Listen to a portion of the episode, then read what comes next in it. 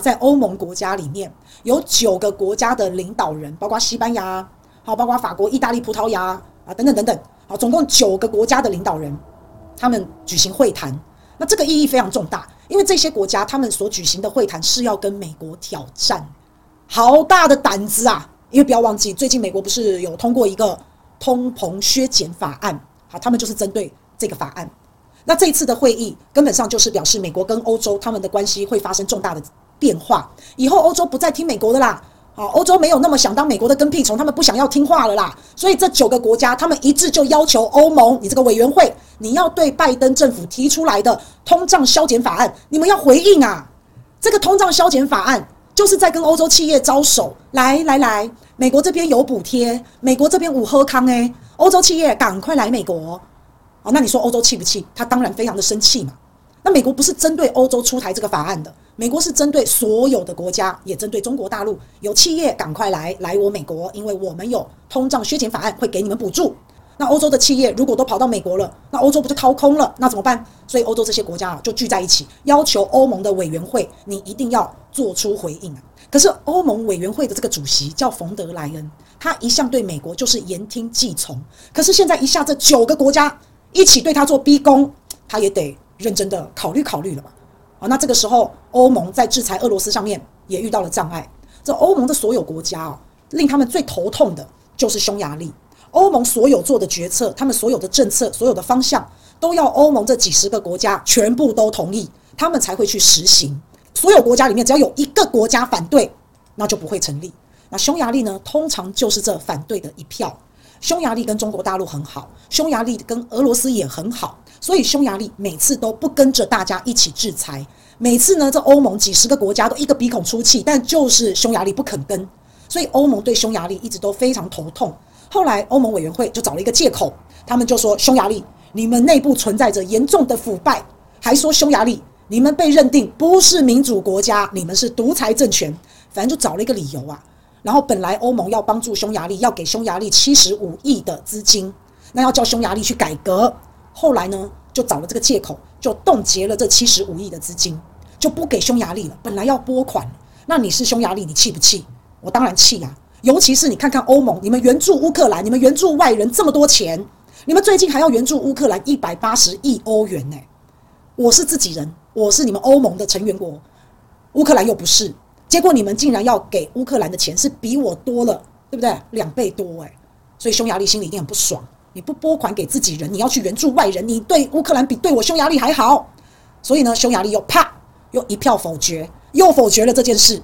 所以本来欧盟要援助乌克兰一百八十亿这个计划，就因为匈牙利的一票否决就泡汤了。所以反正匈牙利就是一直都不合作，一直都不合作，它就是这样的一个一个国家就对了啦。那但是不合作有个好处哦。因为你的一票很重要，所以大家也会来讨好你。那匈牙利就不断的一直在用不合作这一招，一直要到好处。像今年年初的时候，俄乌大战爆发，那欧盟就要制裁俄罗斯嘛，就不要买俄罗斯的石油能源，不要。匈牙利又不听话了，他就一直不肯，他，就一直否决，一直否决，一直否决。结果到最后，欧盟没办法，竟然豁免匈牙利。也就是说，欧盟对俄罗斯实施了能源制裁、原油制裁，可是呢，匈牙利不算在内，匈牙利不受影响，只有匈牙利它得到豁免，匈牙利可以继续和俄罗斯购买原油，有草的小孩有糖吃，他这招高招了。那匈牙利也太常用这一招了，所以匈牙利可以买到很便宜的能源呢。啊，你说他绑架欧盟各国也 OK 啊，那但是呢，欧盟有些国家也不开心啊，比利时、荷兰、卢森堡、丹麦、瑞典，他们就觉得一定要对匈牙利强硬一点啊，对待这种国家不能手软，闹事的分子。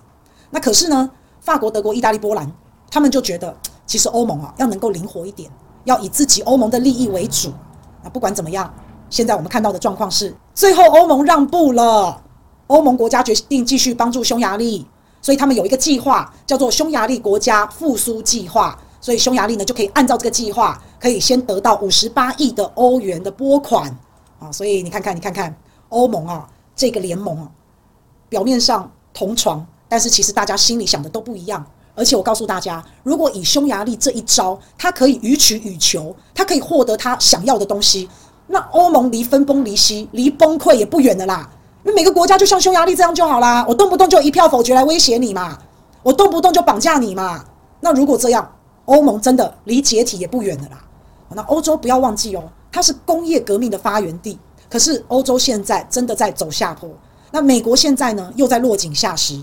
那欧盟还要面对中国来的挑战，中国制的商品大大小小的，怎么来势汹汹的？欧洲最厉害的车子，车子产业、新能源原产业，你知道这些东西，你要有电动车，那你要买电动桩嘛？啊，你个电动充电桩，请问一下，都从哪来的？都从大陆来的嘛？好，中国的品牌竞争力真的太强了，那个 CP 值太高了，修个短袜，那实在搞得欧洲也没办法了，欧洲的制造业也要跟进，所以很多欧洲的企业也到了中国。你想想看，中国的能源又低。啊，你这个中国的电啊、能源啊、油啊、气啊，这个价钱又低，总是比欧洲低很多嘛。那中国又是最大的市场，啊，你你不去中国，你要去哪？那美国看了也很怕，所以美国赶快出台了一个通膨削减法案。啊，这个法案其中有一条就是要补贴汽车、新能源车。那如果我补贴了汽车、新能源车，那现在在美国市面上的这些新能源车，简单说就变得比较便宜了嘛。啊，比较便宜的话，那消费者就会选择美国企业，美国的电动车是钱就荡下来了。那通货膨胀就不要那么严重了，那顺便还可以吸引一些各国的汽车厂来到美国建厂投资，来振兴美国的制造业，那就太棒了哈。那但是现在现实，欧洲很残酷的，俄乌战争，欧洲动荡，这时候美国又推出了通膨削减法案，这个其实也是一种落井下石，甚至是趁人之危，趁欧洲病要欧洲命，甚至是背叛好朋友啊。那但是没办法，欧洲你自己笨嘛，谁叫你要自己傻，对吧？所以欧洲自己好好想一想。有没有拉回来？有没有又很像那个赖菜？我跟你讲，其实都一样的事啊，都一样的事啊。所以欧洲还要不要自己傻？你还真的要继续跟着美国的脚步，然后继续俄乌战争继续扩大吗？然后第二，美国不断的叫全世界跟中国大陆脱钩，啊，你脱钩，他等下他自己就进去了啦。所以欧洲，你们还要相信吗？所以就看欧洲，你们是要自己留在欧洲等死，还是要去美国慢慢死，还是要到中国大陆这个最大的市场去好好发展？反正你们自己心中都有感受，那这也就是为什么这一次看到哇，这九个欧盟国家会跳出来集体开会，会希望欧盟你们这个委员会赶快去对抗美国的通膨削减法案啊。那我们也看到了，为什么我说欧洲现在也差不多在转向了？有看到德国总理肖兹带着十二位门徒、企业高管跑到中国大陆去拜访嘛？德国总理萧兹他还最近还讲哦，他希望俄罗斯赶快结束俄乌冲突。如果俄罗斯你赶快结束冲突的话，德国会跟俄罗斯恢复经济合作，看来欧洲自己要好好选择啊，不然明年这个欧洲还会比今年更糟糕，明年的情况还会更艰困。那到底俄乌战争会不会结束？到底什么时候才结束？好，这个我不知道。可是我最近有注意到一件很奇妙的事情哦，这也跟大家聊一聊。我们都知道俄乌战争打到现在哦，僵持不下嘛，然后大家打到现在就像个无底洞一样，美国西方国家一直不断的投入资源。那俄罗斯也打得很辛苦嘛，说真的。那我们看看泽连斯基，泽连斯基他一直很喜欢出风头，他有时候也不太听美国的话。美国就是希望你一直打，一直打，一直打。但泽连斯基有时候很喜欢公开发表谈论，哦，有时候骂骂美国，骂骂欧洲，好，他喜欢表演嘛。啊，最近泽连斯基他这么爱表演，他也看上了世界杯。他在世界杯决赛的期间，他找上了世足联盟，他希望能够在这个决赛前，他能够公开露面。泽连斯基又想要发表演说。好，可是其实大家也看了很多了啦。好，那美国真的也不希望泽连斯基再公开出来讲话了，因为也不知道要讲什么。他也不希望他太出风头，那就希望泽连斯基你就好好的、乖乖的努力打仗就好了。啊，但是泽连斯基就是不断不断的在违背美国的旨意，他不肯老老实实的啊，他动不动就喜欢帮自己加戏。那美国安排给乌克兰的剧本，泽连斯基就是你要当美国的代理人嘛，你乌克兰就是美国的代理人，你就是要代替美国去打仗。代理人就是，哎，我不出人，我不送我的人去死，其他我全部都帮你。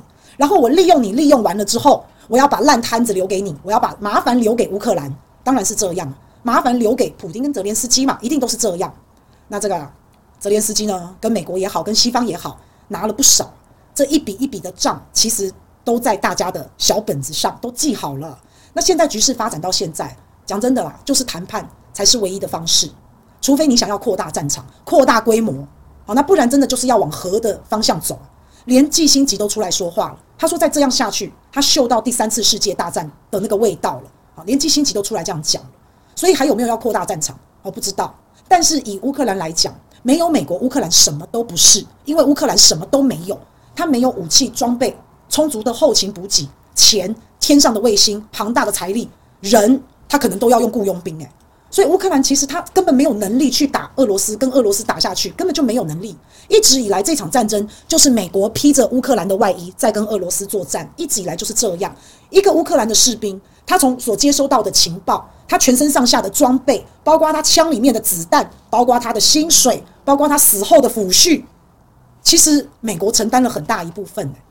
所以这这些士兵根本就不是乌克兰的士兵，你凭什么说他是乌克兰的士兵？美国就是真的切切实实、非常实际的在支持乌克兰打这场仗。美国除了不送自己人去战场之外，其他他全部都支持啊。然后最近啊，《华尔街日报》美国的报道有一个很惊悚的消息，说普丁要做掉泽连斯基。哇哦，哇哦，放话喽，放话喽！你问我普丁想不想做掉泽连斯基？他一定想。你认为泽连斯基想不想做掉普丁？他也想。但是普丁不会做掉泽连斯基，因为他做掉泽连斯基，他会引起更大的风波。泽连斯基没了，还有其他人会上，他并没有解决问题，他反而会激起那种非常大的仇恨感。所以我认为他想，这没毛病。但是我不认为他会做，因为因为这个俄乌战争不是说我杀掉这个人就好了，我要推翻的是你整个政权，我要拿下的是你整个国家。但是杀掉一个泽连斯基，态势会升温。然后又得不到解决，所以我认为他想归想，他不会去这么做。他最好他还好好保护泽连斯基嘞，对啊，因为对战争来说，不过就是换个领导人，就这样而已。好，所以这件事情，呃，《华尔街日报》要这样报道没毛病。不过他只讲一半，他话只讲一半。他讲到这样，好像那个意思就是普丁要实施斩首行动，对不对？好像就是普丁要暗杀泽连斯基那个意思嘛。那当然我知道他们都互相很想，我知道普丁也很怕。好，所以普京他不去参加 G 二零峰会嘛，他的人身安全他也怕嘛。那本来所有国家的领导人都必须要对人身自己的人身安全严阵以待。那其实我觉得最想杀掉泽连斯基的是谁？我觉得搞不好是美国哎哎，美国他本来就有暗杀的这个历史，有暗杀的传统，他连自己国家的总统他们都会去暗杀，他也会去杀别的国家的高层哎。你看看现在从《华尔街日报》爆出这个惊悚的消息，有没有觉得好像？在试水温，还是在丢出这个话题在操作，有没有很像啊？所以泽连斯基你自己是真的要小心，因为我怎么看都是美国对你不太满意，我怎么看都是美国想要把你换掉，然后嫁祸给俄罗斯，我怎么看都是这样，不然他干嘛炒作这种斩首的议题呀？虽然说我也只是猜啦，但是我这个假设性是有很高的可能性。美国本来就喜欢创造舆论、创造议题、创造话题，他本来就有暗杀的传统跟历史。最重要的是，他如果要在俄乌战争上面。再放一把火，再去拱一把火，再去把它烧起来，那他搞不好他还真的有可能去这样做诶、欸。好，那季辛吉是很担心啊，他闻到第三次世界大战的味道啊，那我觉得我们也只能继续看下去嘛。